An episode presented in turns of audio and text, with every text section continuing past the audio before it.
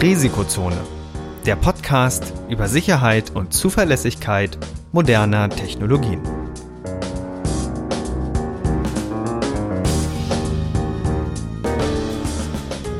Heute mit Professor Dr. Andreas Noack und Viktor Gaske. Die im Podcast erwähnten Methoden und Werkzeuge für Angriffe dienen ausschließlich dem Bildungszweck zur Verbesserung der IT-Sicherheit. Es wird ausdrücklich angemerkt, dass unter anderem das Ausspähen und Abfangen von Daten sowie die Computersabotage strafbar sind. Unternehmensnennungen dienen, soweit nicht anders angegeben, nur zur Veranschaulichung von Sachverhalten.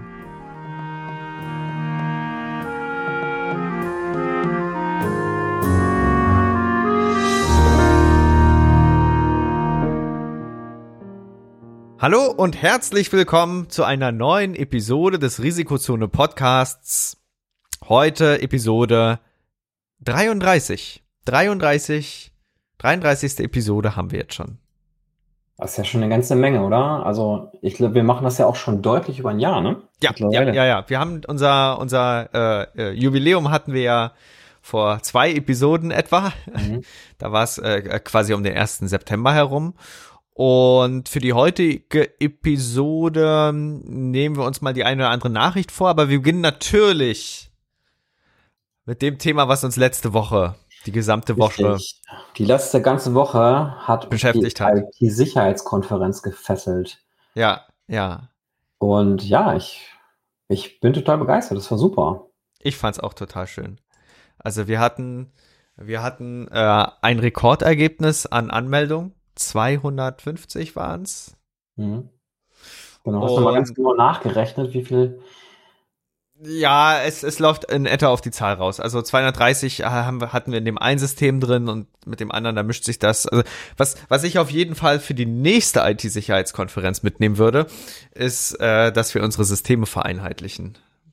Weil. Ja, das, das, das, ist immer eine gute Idee eigentlich. Also ich, ich, ich kann mal im Groben äh, erklären, wo, wo, das, wo das überhaupt herkommt. Also wir hatten ja, als Corona begann, nee, vor Corona, vor Corona war alles total easy. Genau. Äh, man hatte ein Registrierungsformular und aus diesem Registrierungsformular wurden die Leute informiert, die die Registrierung übernehmen und dann wurde ein äh, händischer Vorgang gemacht. Es wurden ganz viele Karten erstellt, weil jeder hatte auch so einen Konferenzanstecker. Also es war sehr viel manuelle Arbeit. Jetzt kam Corona und wir mussten.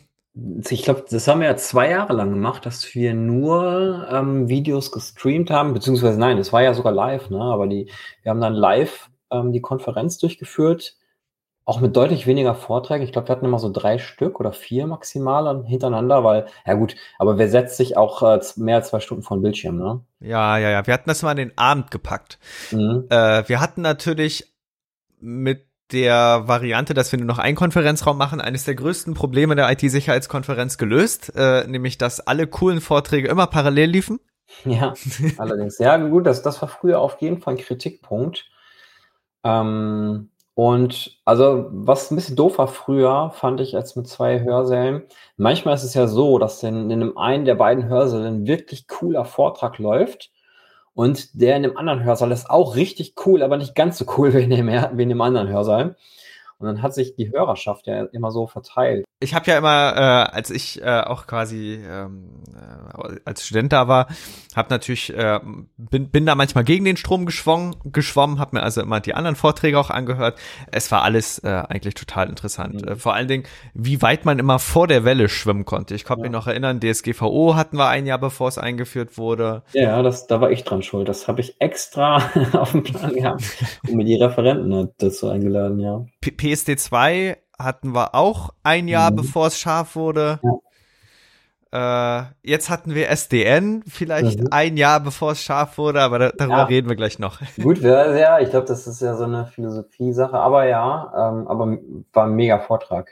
Ja, ja, ja. Aber jetzt, genau, jetzt springen wir schon wieder, ja. Ähm. Ja, also, wie gesagt, zum, zum Konferenzprogramm. Das hatten wir ja umstrukturiert. Das war dann komplett autonom automatisch. Mhm. Und dann kehrten wir wieder zur alten Variante zurück. Und dann, wenn man einmal automatisiert gearbeitet hat, dann versteht man, wie toll Automatisierung ist, weil sie ist automatisch. Und jetzt werden wir das dann wahrscheinlich vereinheitlichen, aber das ist natürlich im Kontext auch immer, also es, es, es muss dann der Rahmen entsprechend so sein, dass das so möglich ist. Und dann schauen wir mal, was wir bis zum nächsten Jahr alles so da machen können. Genau, also ich werde auf jeden Fall wieder richtig gute Referenten einladen. Ich habe doch eine Idee, wen. nee, ähm, klar, die aus dem letzten Jahr jetzt, also oder aus diesem Jahr. Und dann schaue ich auch nochmal in meine schlaue Liste rein und gucke mal, ob ich noch ein paar einlade, die es dieses Jahr nicht geschafft haben, weil ich vermisse auch tatsächlich den einen oder anderen, die auch noch richtig tolle Vorträge machen. Und ich glaube, dann kriegen wir auch im nächsten Jahr ein richtig gutes Programm hin. Vielleicht, wenn wir noch ein paar neue Kontakte bekommen, ergibt sich da noch mehr. Also ich bin da zuversichtlich, dass wir auch im nächsten Jahr ein richtig gutes Programm auf die Beine bekommen. Auch natürlich wieder mit Themen, die, die dem Strom so ein bisschen vorweggreifen. Und ja, das war dieses Mal auch richtig gut. Ähm, auch der Vortrag von Stefan Humer hat mich total weggehauen. Ähm, ja, das. Also, ich, ich, also wer mich kennt, der weiß ja, ich bin der absolute Techie und ähm, es ist selten, dass man mich mit Sachen begeistern kann, die, die weniger technisch sind, aber er ist, er ist einer der wenigen, der das schafft. Wir rollen jetzt mal die Konferenz von hinten auf. Jetzt, jetzt hast du im Grunde schon vom letzten Konferenztag begonnen.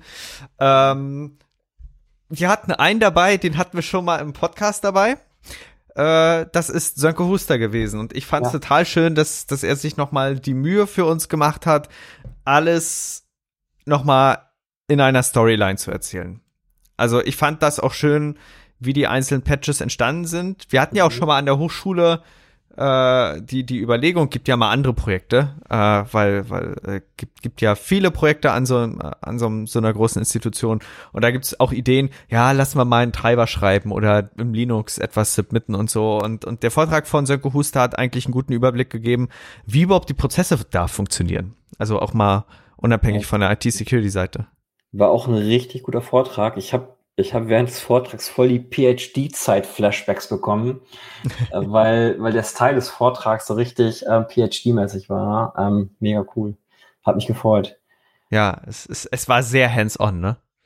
Ja, ja, klar. Aber also, ähm, wenn du, wenn du auf die diese PhD-Konferenzen gehst, wo die ganzen Doktoranden sind, dann kriegst du halt auch genau solche Vorträge, ähm, die so ein bisschen nicht klassisch sind. Das heißt, da sind halt ähm, auch mal so Comics dazwischen und so finde ich mega, mega cool. Es ist, ähm, es macht das Ganze viel, viel spannender, interessanter, man kann besser zuhören, macht mehr Spaß.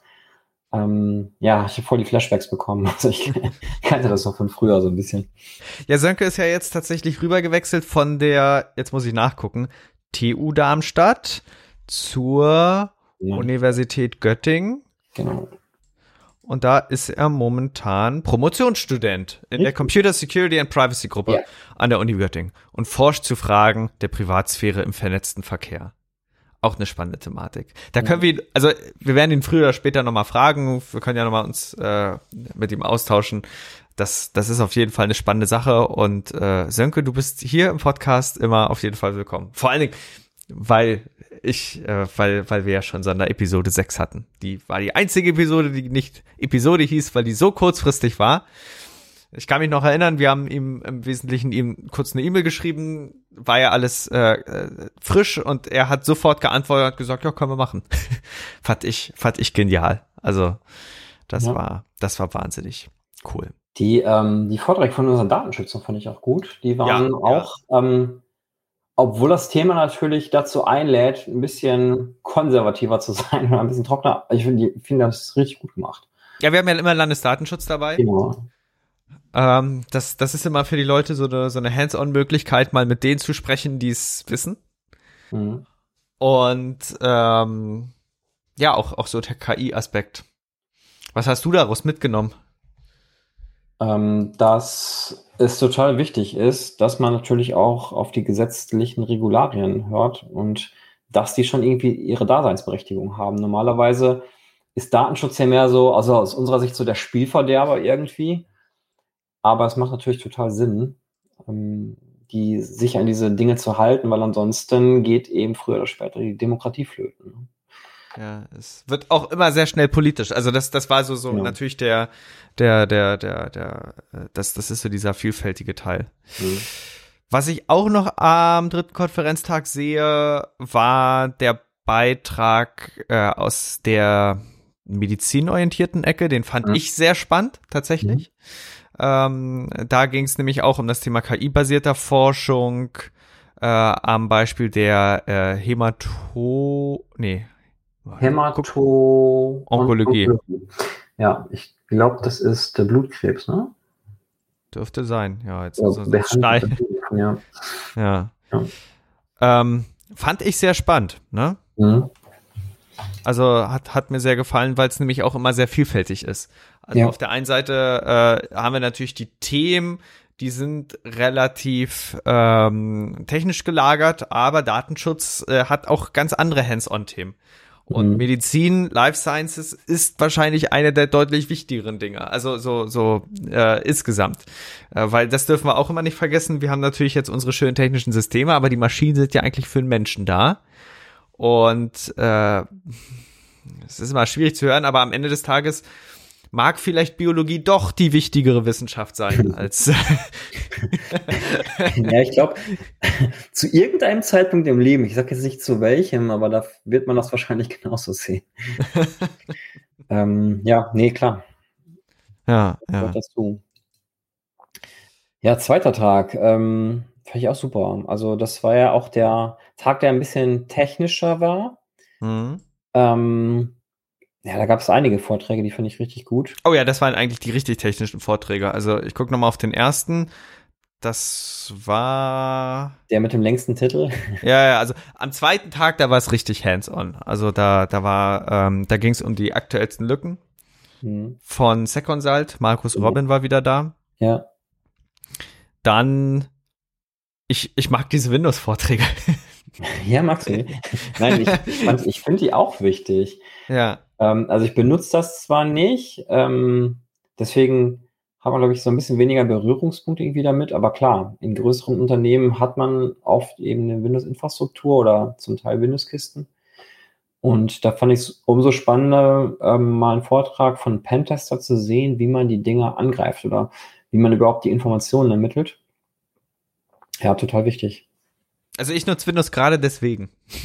Weil es anfällig ist, wolltest du sagen, oder? naja, weil, weil, weil, äh, wenn es kracht, muss man ja wissen, warum. Ne? Also man muss tatsächlich, äh, ich, ich selber bin eigentlich Linux- und Mac-Nutzer und, und, mhm. und Windows nur, nur, nur so peripher. Aber was die da mit Windows NT für einen Kernel aufgestellt haben, die Leute bei Microsoft sind schon alle ganz clever. Vor allen Dingen so, dass, dass das Core-Team mit Core Architecture und so. Ähm, die, die Challenge bei Windows, also das, das, das ist eben das Schwierige bei Windows. Die richtige Zauberei, die sieht man gar nicht. Die bekommen nämlich nur die großen Unternehmenskunden zu spüren. Nämlich, dass im Grunde Windows oder dass der Grundgedanke von Windows NT war, dass du es auf jede Plattform portieren kannst. MIPS und all so ein Zeug. Ja. Und äh, das haben die schon ganz gut hinbekommen. Äh, aber fahren die das nicht jetzt schon wieder zurück? Haben die nicht sogar den Support irgendwie eingeschränkt? Ja, aber, aber, aber ARM, äh, ARM-Support ist immer noch da. Also ja. MIPS wird es wahrscheinlich jetzt nicht mehr so geben, außer du hast genügend Geld. Ne? Dann, dann kriegst du dein Bild. Naja, pass auf, das, das ist ja so. So, wenn du Medizingerätetechnik hast, ja. äh, da läuft's ja auch drauf und ähm, da, da hast du dann eben auch dein abgespecktes System. Das heißt, ein Großteil der Probleme, mit denen wir hier rumkämpfen, mit Active Directory und so, entweder baust du das aus, so, dann hast du es sicher. Aber man muss tatsächlich auch sagen, dieses, dieses Thema, alle Wege führen zum Domain-Administrator, mhm. das liegt ja nicht an Microsoft Active Directory. Äh, das, das ist das Symptom. Jeder ja, Verzeichnisdienst ist mega ist gut, wenn man das Passwort mal vergessen hat, nimmt man sich einfach so ein Golden Ticket und dann kann man alles ja, wieder aufsperren. Ja, aber am Ende des Tages ist ja auch, es ist ja, du hast LDAP drunter, du hast Kerberos drunter. Hm. Wenn wir das jetzt alles mit Linux bauen würden, Lin Linux macht es uns nur schwer, weil es bei Linux keine gute äh, äh, zentralisierte Anmeldung gibt. Ja, aber auch da gibt es ja gute Lösungen irgendwie, ne? Ja. Ja, ich bin, bin mehr so der Bastler, aber nee, fand ich, fand ich cool. Ähm, und mega fand ich auch den Talk von, von Gerd Siegmund. Ja. Ähm, Thema SDN hatten wir kurz schon angesprochen. Ähm, hat mir total neue Blickwinkel geöffnet auch auf das Thema. Ja, also den fand ich natürlich am, am äh, also sehr, sehr spannend, weil äh, das war, also für Leute, die richtig einen Deep Dive haben wollten, das war es, wo man was im Wesentlichen äh, mhm. lernen konnte. Weil da geht es im Grunde um Netzwerkphilosophie. Jetzt Sigmund hat sehr, sehr viele Jahre Erfahrung in der Telekommunikationsindustrie, äh, beziehungsweise auch, auch von Router-Seite. Und diese ganze Denkweise, wie jetzt etwas aufgebaut wird, dass man, dass es bei Routern auf die, auf die äh, entsprechenden Queues ankommt, da, daran muss man sich erstmal gewöhnen, weil, weil ähm, heutzutage kauft man sich eine Kiste, man guckt auf die Feature-Liste, ne? Und ja. äh, dass es natürlich andere Dinge gibt, die erst bei auf, auf Telco-Seite dann spannend werden. Mhm. Das, das äh, ist natürlich von der Sicht auch sehr, sehr spannend. Ja. Ja, dann hatten wir noch weitere Vorträge äh, von der Polizei, mal wieder. Mhm. Kleines Kriminalamt. Ja. Dann. Ja, ist auch mal gut. Ich finde, der, der Mike macht das auch immer super. Und ähm, dann hatten wir noch den, den Vortrag von Andreas Halloff. Äh, fand ich, also ich, ich mag das ja immer. Ich bin, bin ja auch so ein bisschen Krypto-Nerd. Ähm, also ich, ich freue mich immer total, wenn ich aktuelle Erkenntnisse aus dem Bereich der Kryptographie mitbekomme. das sieht wahrscheinlich nicht jeder so. Ich glaube, das muss man auch mögen, aber ich fand es wieder gut. Und dann hatten wir noch zwei zwei angewandte Vorträge, einerseits, äh, beziehungsweise drei, es gab ja noch einen am dritten mhm. Tag, den hatten wir gerade noch rausgelassen. Das mhm. äh, war der erste hier war OT Security and Future Threats. Ja. Dann hatten wir noch äh, Cyber Security, Digitalisierung kennt keine Grenzen, Fachkräfte und weitere Poliz äh, Potenziale mhm. in der Wissensregion NRW. Mhm. Und äh, Cross-Industry Approach to Shorten Time to Value about AI, ML, Use Case Deployment and Incident Detection in äh, XDR Solution. Ja. Das war der erste und der, der dritte, die hatten so ein bisschen Gemeinsamkeiten. Ne? Genau, genau ums Thema XDR. Beim ersten wurde das Wissenschaftsnetzwerk so ein bisschen vor, oder in der Wissensregion das Netzwerk vorgestellt in der NRW. Total wichtige Sache. Ich glaube, wir sollten auch solche digitalen Ersthelfer in MV haben. Wir haben ja gesehen, wir haben da keine. Ähm, vielleicht sollte man das mal angehen, weil ich könnte mir schon vorstellen, dass die eine oder andere Firma Support brauchen könnte. Hm, Vielleicht ist das ein Vehikel, das funktioniert. Ich, ich weiß es aber nicht. Das wäre eigentlich eine Sache mal für eine komplett eigene Episode, dass man da mal drüber reden kann, weil das Konzept mhm. dahinter ist auch ganz spannend. Und das wird ja auch von, von den äh, öffentlichen Behörden supported und ist ja. an sich sehr, sehr, sehr interessant. Ich glaube, damit kommen wir schon zum ersten Tag. Mhm. Den lassen wir auch noch mal ein bisschen Revue passieren. Also ich war am ersten Tag froh, dass die Technik läuft. das war. Ja, aber das hat doch alles wunderbar geklappt. Sogar das digitale Grußwort hat perfekt funktioniert. Ja, ja. Also keine, das keine Aussetzer. Das, ähm, ich habe geschwitzt. Ich habe geschwitzt. Also das ist, es ist, das, das ist immer das Ärgerliche, wenn man eine Konferenz mitorganisiert. Also aus aus Zuhörersicht wirken Dinge einfacher als aus äh, Mitorganisatorensicht. Da mhm. äh, hat man dann immer so ein bisschen andere Sorgen. Ja. Läuft das alles und so. Ja gut, am ersten Tag, da hatten wir als ersten Vortrag nach den ganzen, ähm, nach der, nach der Begrüßung, äh, Angriff und Verteidigung ziviler Mobilfunk, Netzinfrastruktur in Krieg und Frieden. Mhm. Ja, das, das war auch wieder so ein Vortrag, wo man als Laie denkt, so, das habe ich noch gar nicht gewusst. Ähm, wieder krass, was man da so an Infos rausgezogen hat oder präsentiert bekommen hat, die halt nicht jedermann kennt. Und das überrascht mich immer vom Neuen, wenn ich wenn ich den Björn reden höre. Den haben wir auch nicht aufgenommen und nicht gestreamt, weil er auch ein bisschen sensibel war, der Vortrag. Ähm, aber Leute, ihr habt was verpasst, wenn ihr nicht da wart. Auf jeden Fall. Also war sehr gut. Äh, auch eben äh, immer immer spannend, äh, quasi da die die entsprechenden Einblicke zu bekommen. Mhm. Dann ein Vortrag, ähm, der hat im Grunde das ganze KI-Thema so ein bisschen eingeleuchtet und so ein bisschen die rechtlichen Grundlagen gegeben. KI, ne, mhm. KI endlich im Studium.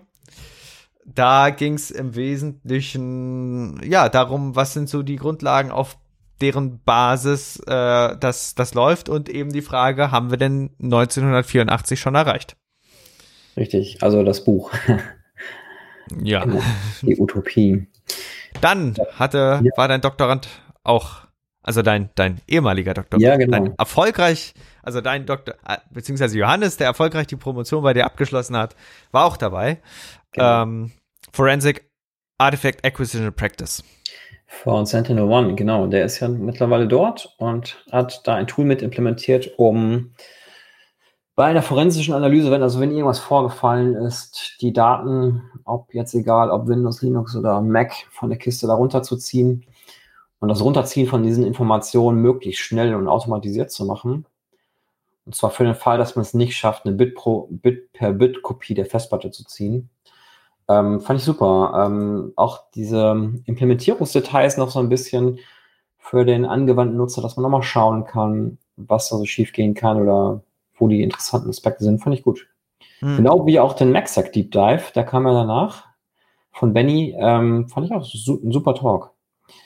Ähm, da hat man natürlich auch über MacSec nochmal einiges gelernt, was natürlich auch mittlerweile ein wichtiges oder ein wichtiger Standard ist, um eben Netzwerklinks zu verschlüsseln. Gerade wenn man zum Beispiel mehrere Gebäude miteinander vernetzt, sollte man die Glasfaser nicht einfach so offen rumliegen lassen, und ähm, ja, da bietet sich natürlich MacSec dann an, um auf der Ethernet-Ebene schon alles direkt zu verschlüsseln. Das auf jeden Fall. Äh, und äh, was natürlich noch spannender bei dieser ganzen Thematik ist, dass es mit statischen Keys heutzutage gar nicht mehr so gemacht ist. Die mhm. Strukturen sind deutlich komplexer und deutlich fortgeschrittener. Das heißt, man kann das auch deutlich komplexer ausrollen.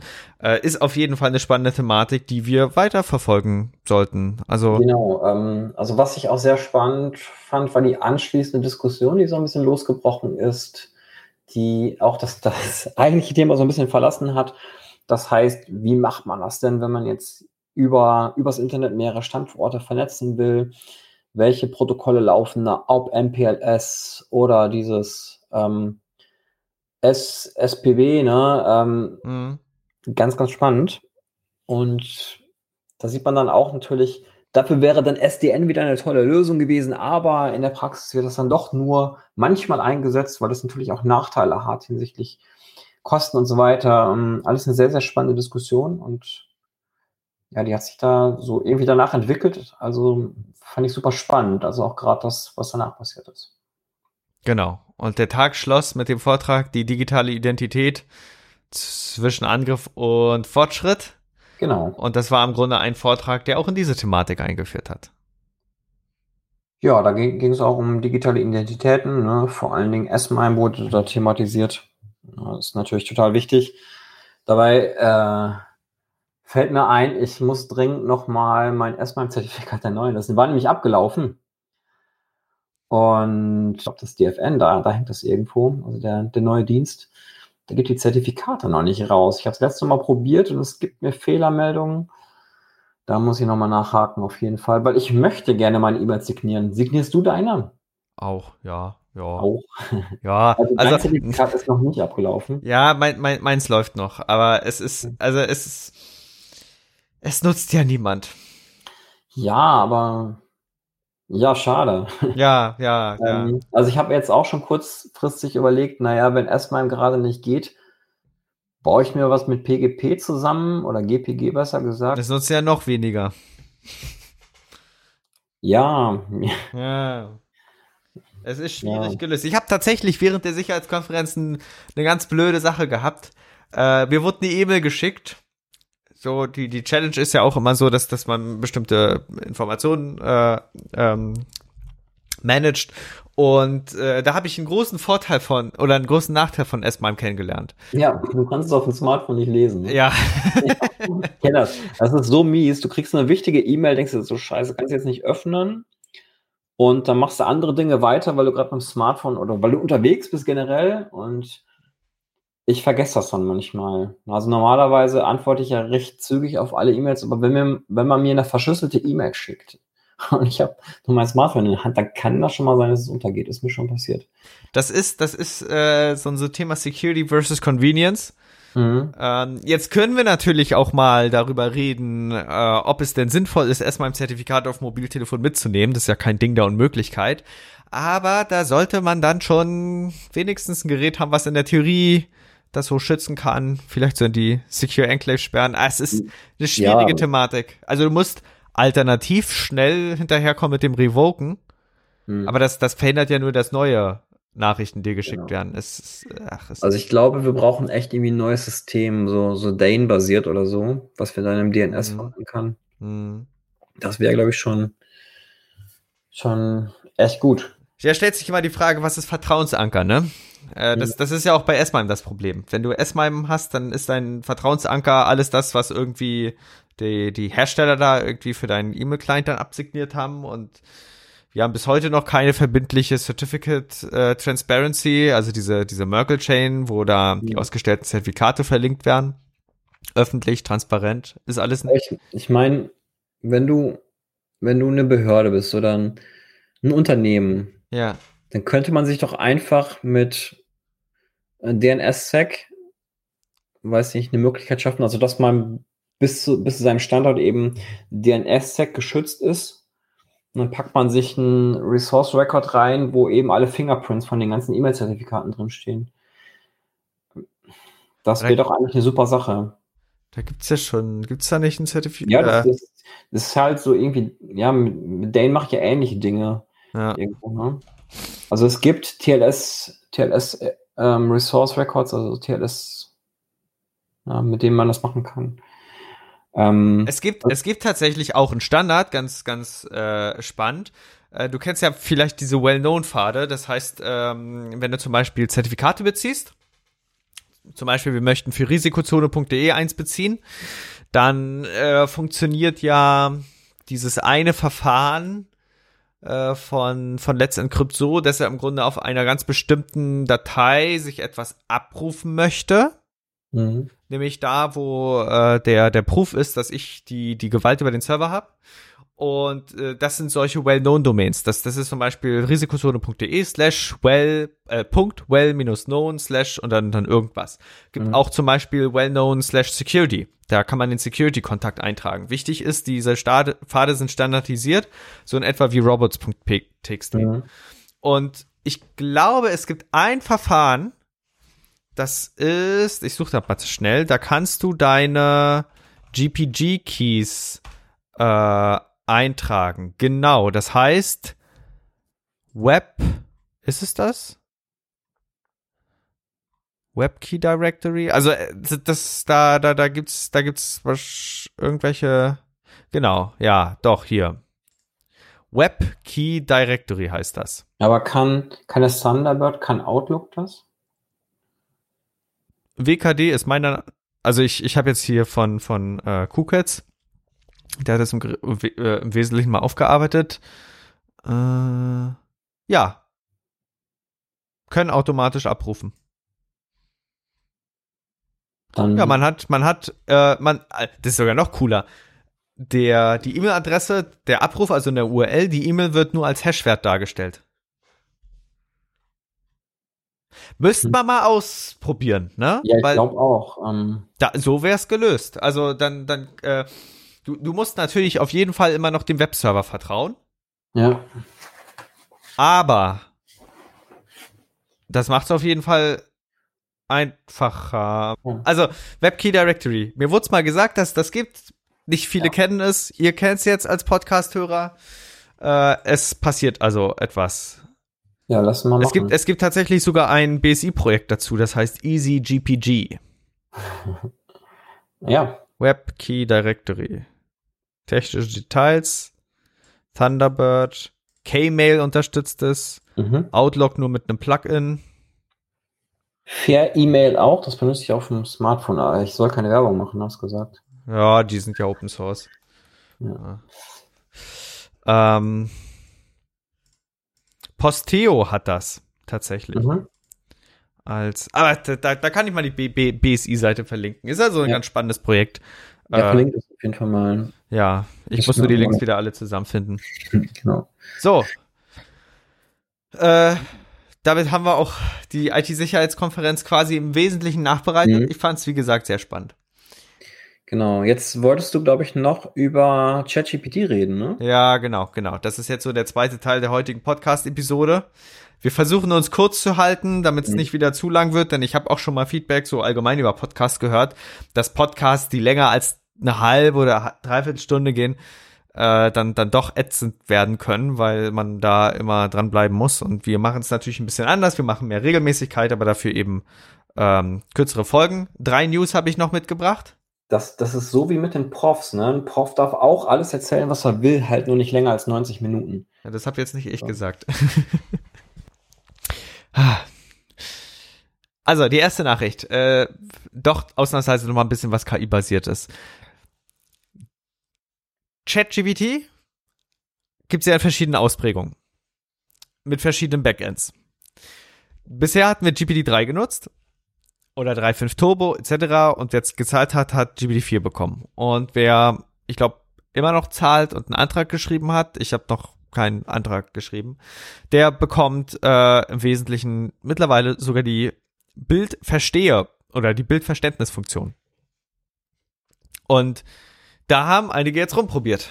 Denn was passiert, oder die haben sich gefragt, was passiert, wenn man ein Bild hat, da eine Botschaft draufsteht und in der Fragestellung etwas anderes gefragt wird. Das heißt, kann ein Bild sagen, du sagst jetzt nicht, was hier drauf ist, sondern sagst irgendwas anderes. Da sind wir wieder beim Thema Prompt Injections, ne? Mhm. Ähm, ja, super spannend. Vor allen Dingen, ich frage mich gerade, also das Bild, um das es jetzt ging, da haben die das mit einem Blatt Papier gemacht, wo sie was draufgeschrieben haben. Ja. Und ich frage mich aber, was wäre, wenn da wirklich eine Rose draufgemalt wäre und in dieser oder einer total Menschen nicht lesbaren Schrift stand unten in der Ecke irgendwas, was er anstattdessen behaupten soll. Würde das funktionieren? also bestimmt, oder? Ja, pff. Nicht das Projekt, ne? ähm, so könnten wir zum Beispiel unser Blurring nochmal testen. Ja. Wir ja. schreiben die Anweisung einfach geblurrt da unten. Mal gucken, was er daraus macht. Hm. Hm. Mal gucken. Das Problem ist bei, bei diesem ganzen GPT-4-Zeug, dass man muss sich so auf OpenAI verlassen. Das heißt, mhm. eigentlich, eigentlich ist das total schwierig aus Sicht der Wissenschaft zu sagen, hey, wir haben hier einen Effekt beobachten können den gibt's aber nur, wenn ihr den Online-Dienst nutzt und der kann jeden Tag abgeschaltet werden. Das, das ist so ein, so ein Kampf, den du so mehr oder weniger beobachten kannst. Auch der Kram mit den ganzen Preprints. Also es gibt mhm. Disziplinen, da ist ein Preprint nix wert. Und in der KI-Welt, äh, da bauen sie jetzt alles auf Preprints. Also mhm. dieses Archivzeug, das, das dominiert. Das, das ist quasi jetzt der Veröffentlichungskanal. Ähm, es gab ja noch ein anderes Bild, wo ein Foto zu sehen war, wo ein paar Personen drauf waren. Ich glaube, die OpenAI-Gründer, ne? Ja, die, die, die Chefs. Und dann hat man von ChatGPT verlangt, dass es die roasten soll. Und das hat ChatGPT dann erstmal abgelehnt. dann hat derjenige, der die Eingabe gemacht hat, geschrieben, ey, das ist eigentlich nur eine, das ist nur eine Zeichnung, das sind gar keine echten Leute. Du kannst die ruhig roasten. Und dann hat er das gemacht. das heißt, über diese Art und Weise gibt es dann auch wieder neue alte Kanäle, sag ich jetzt mal, die man wieder nutzen kann, um Anweisungen zu verstecken, die eigentlich so nicht beabsichtigt waren oder um die KI Dinge tun zu lassen, die so nicht gedacht waren. Ja. Ähm, das erinnert mich auch so ein bisschen an XML zurück. Ne? Man hatte alle Probleme der kryptografischen Protokolle oder der normalen Protokolle so gelöst und dann hat man XML erfunden, dann hat man alles auf XML aufgebaut und dann konnte man alle Probleme nochmal von vorne lösen, weil die halt alle wieder aufgetaucht sind. Und so ähnlich ist das jetzt mit dem Bild auch, ne? Also ja. Sperren auf Textebene hätten das wahrscheinlich schon verhindert und jetzt baut man das im Bild ein und kann darüber dann wieder auf unterschiedlichste Arten und Weisen die KI austricksen. Die Sperren. Ja, ja das, das ist eben äh, ein schwer zu lösendes Thema, eben dieses ganze Thema Prompt Injection. Es ist, es hindert ja auch Leute, Dinge praktisch einzusetzen. Wenn du zum Beispiel mhm. jetzt irgendein System hast, wo du sagst, okay, das ist jetzt hier die, die Lösung, aber die darfst du jetzt dem, dem Zielteilnehmer nicht sagen. Du darfst nur mhm. Fragen beantworten, dann kann der Zielteilnehmer, wenn er äh, äh, die Frage richtig formuliert, im Grunde trotzdem die Lösung herauskitzeln. Es ist, äh, ja, ich habe schon Gespräche mit Leuten geführt, die haben im Wesentlichen gesagt, der Mensch macht das doch genauso. Und KI soll ja mit unter den Menschen nachbilden. Da sind wir aber wieder beim Grundpunkt. Ja, soll KI ein bisschen vereinfacht, die Aussage. Hm. Also. Naja, es sind, es sind Geisteshaltungen in der ganzen KI-Welt. Ist KI ein Hilfsmittel für den Menschen oder soll KI den Menschen komplett repräsentieren, damit der Mensch sich selber mehr verstehen kann? Das, das ist eben, das, das ist was Philosophisches, ne? Was ist es für dich? In erster Linie will ich es als Werkzeug haben. Also, beziehungsweise tatsächlich eine Sache äh, auf der einen Seite als Werkzeug, mitunter als Assistenten. Das ist so der Wunsch.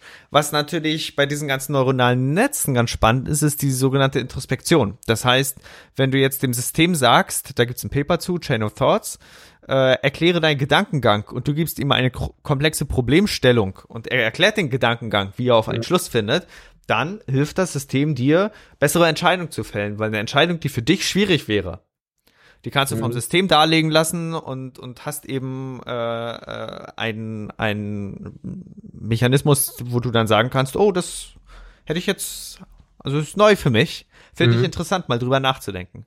Mhm. Das ist eben so der, der Anwendungsfall, wo ich sage, okay, da ist es okay, den Menschen nachzubilden. Aber ansonsten soll ja der Computer das Leben der Menschen besserer machen, nicht ja. äh, neue Kopien vom Menschen erstellen. Das, das macht's ja. Mhm. Aber ist was Philosophisches, ne? Und ja, auf jeden Fall. Da, da, da bin ich auch der Meinung, dass, dass sich auch die Meinung, die allgemeine Meinung, meine Meinung, unserer aller Meinung über die Zeit ändern wird, was wir davon nun erwarten, weil oft das um Vorhinein zu sagen, ist immer schwer. Man mhm. muss vielleicht gucken, okay, was bietet es uns? Und dann läuft's. Also das, das ist ja ganz, dieses ganze KI-Thema. Ähm, also dieses ganze Thema mit den Large Language Modellen. Eigentlich sind es Systeme, die eine Sprache gut sprechen sollen. Aber jetzt sind wir auf einem Stand, da kann's, da kann das System Fragen beantworten. Ja. Das ist nicht so beabsichtigt, da sind noch Macken drin. Eigentlich ist das blöd und architektonisch grauenhaft, ist so einzusetzen, aber es geht. Mhm. Ja, eben mal gucken, wie sich das weiterentwickelt. Also ich glaube, das wird spannend bleiben. Ja. Gut. Ja, ein Thema haben wir noch.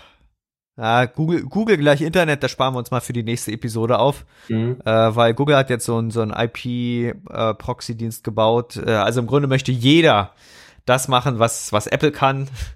Äh, Apple hat einen ähm, Anonymisierungsdienst ja aufgebaut, der so ein bisschen so so wie wie wie so ein vereinfachtes Tor läuft.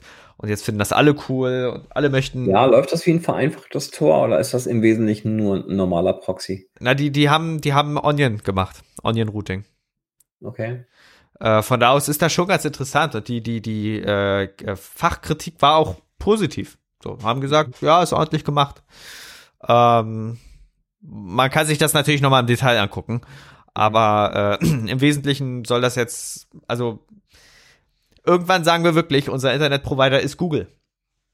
Mhm. Finden natürlich die Telekommunikationskonzerne nicht so schön, weil die sagen, ja, äh, dann, ja, ja. ne? Also ich glaube, Google fände das schon gut. Ja, klar, das, das ist eben der Kampf. Ne? Genau. Und der letzte Punkt, äh, Raspberry Pi 4 ist raus. Willst du den dir holen? Äh, fünf meinst du? Äh, fünf, klar, ja. Fünf. Ähm, nee, tatsächlich nicht. Ähm, ich ich habe einen RISC-Controller ähm, und ich bin der Meinung, solange die Performance von dem reicht, brauche ich nicht updaten. Okay. Also man braucht ja, ich würde mal sagen, wenn man sich so einen Raspberry Pi holt, dann braucht man schon irgendwie einen Anwendungsfall dafür, ne? Ja. Weil es ja nicht so, oder, oder hortest du irgendwie Massen von Mikrocontrollern, die irgendwie interessant sind. Nee. Also es wäre lustig, aber nee. Ja, ähm, das habe ich nicht, ja, kann man so als Hobby machen, ne? Aber ich weiß nicht, ich habe noch einen Raspberry Pi hier rumliegen. Der ist außer Betrieb, das ist, glaube ich, ein 3B Plus oder so. Hm. Und dem, den habe ich meinem Sohn gegeben, habe gesagt, ey, da kannst du, wenn du willst, ein bisschen mit rumspielen. Ähm, ja. Das so. Mhm. Aber ist nicht so, dass ich sage, ey, ich muss den unbedingt ans Netzwerk anschließen und der muss in Betrieb bleiben und muss irgendwelche Dinge tun. Dafür habe ich jetzt meinen Risk-Controller. Der ist natürlich, wenn man den jetzt mit dem Raspberry Pi vergleicht, nicht besser. Also was Energieeffizienz oder sowas angeht. Das fand ich einfach von der Plattform spannend. Ähm, aber ansonsten, nee. Ähm, ich glaube, wenn ich also ich hätte gerade keinen Anwendungsfall für den Pi 5. Du? Nö. Also. Also, vielleicht, vielleicht hole ich ihn mir. Weil okay. mein, mein äh, alter Pi ist jetzt, oh, der ist schon wirklich, ist eine uralte Generation. Ich müsste jetzt auch nachgucken, welcher es ist. Das ist sogar noch der mit den großen SD-Karten. Okay. Ähm, aber für so Smart Home Sachen mag das vielleicht spannend sein. Ja, ja, klar. Ja.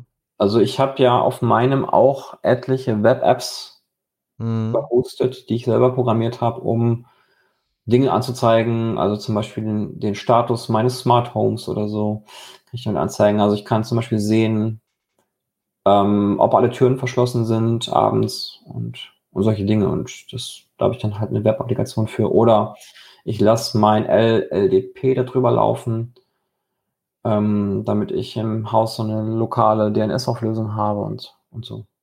Ja. Genau. Naja, können wir uns ja mal angucken. Vielleicht hole ich ihn mir da mal und dann können wir das vergleichen. Risk 5 versus Raspberry Pi. Genau. So. Ja, ich bin gespannt, was du dazu sagst. Also ich glaube, ja. performance-technisch sollte er gar nicht so schlecht sein. Ja. Das ist immer die Frage der Anpassung. Also ARM, jeder kann ARM mittlerweile. Ne? Ja, also ich, ich glaube, mittlerweile wäre mir auch wichtig, dass der für die Leistung, die er bringt, energieeffizient ist. Ja. ja deswegen fand ich auch die Apple M-Architektur so spannend, weil die es geschafft haben, Leistung zu bringen, aber dabei weniger Energie zu verbrauchen. Ja, ja. Was ja grundsätzlich eigentlich in die richtige Richtung geht. Ne? Also wäre vielleicht mhm. nicht verkehrt, wenn, wenn wir in Zukunft auch anstatt x86 halt ARM oder vielleicht sogar RISC-V haben. Ähm, warum nicht? Also ich würde mich da nicht versperren oder sagen, hey, ich bin voll der AMD oder Intel-Fanboy und jetzt muss das bleiben. Oder Apple-Fanboy. Na, da gibt es auch ein paar von, ne? Ja. Na gut, dann genau. haben wir es für heute zusammen. Äh, und dann schauen wir mal. Dann hören wir uns wieder demnächst. Ich bin im Übrigen, äh, vielleicht so, so für den Hintergrund, jetzt langsam schon mal dabei, das Rebranding von unserem Podcast vorzubereiten. Okay. Da werden wir in den nächsten Episoden vielleicht ein bisschen mehr dazu hören. Ja, ja, du bist jetzt überrascht. Dann machen wir das so. Perfekt. Dann, dann schauen wir mal. Okay, macht's Haut gut rein. und dann bis in zwei Wochen. Ah, also bis zur nächsten Episode. Ich sag das mal nicht gerne, weil da bin ich so falls festgenagelt mal, drauf. Falls wir es mal nicht schaffen, oder? Ja, ja, ja. Okay. Man muss ja, also ist ja, ja immer, ist, ja, ist ja immer Zufall, dass wir das zufälligerweise alle ja, Wochen total schaffen. Ja, klar. Ja, das ist total, ja. Okay, macht's gut. Haut rein. Ciao. Wir freuen uns, euch diesen Podcast heute präsentiert zu haben und sind natürlich gespannt auf euer Feedback, eure Fragen und eure Anregungen. Wenn ihr darüber hinaus Wünsche habt, welche Themen wir in den nächsten Folgen behandeln sollen, könnt ihr uns gerne eine E-Mail schicken an info@risikozone.de. Dieser Podcast ist jung, deswegen freuen wir uns umso mehr, wenn ihr uns unterstützt, indem ihr den Podcast auf Spotify, Apple Podcasts Google Podcasts, YouTube oder der Plattform oder dem Podcatcher eurer Wahl abonniert und uns auf Twitter at Risikozone folgt. Kommentiert, bewertet, sprecht über uns und erzählt es eurer Familie und euren Freunden. Für die Musik bedanken wir uns bei Jason Shaw von audionautics.com. Freut euch auch nächstes Mal wieder auf spannende Themen und interessante Einblicke. Weitere Informationen zum Podcast, den Episoden sowie den Show Notes könnt ihr jederzeit unter risikozone.de abrufen. Bis dahin wünschen wir euch eine wunderschöne und erfolgreiche Zeit. Auf Wiederhören.